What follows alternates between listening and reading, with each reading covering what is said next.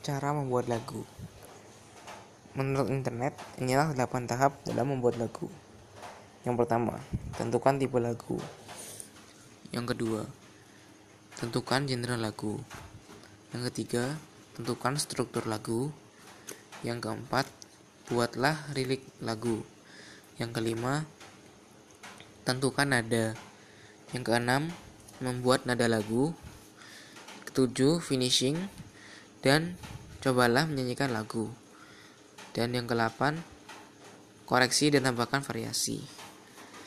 Ada beberapa catatan yaitu usahakan tipe-tipe lagu sesuai dengan stylemu.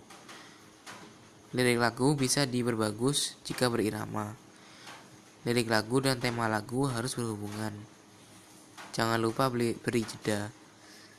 Minta saran kepada teman atau keluarga sebagai cara memperbaiki atau memperbagus lagu.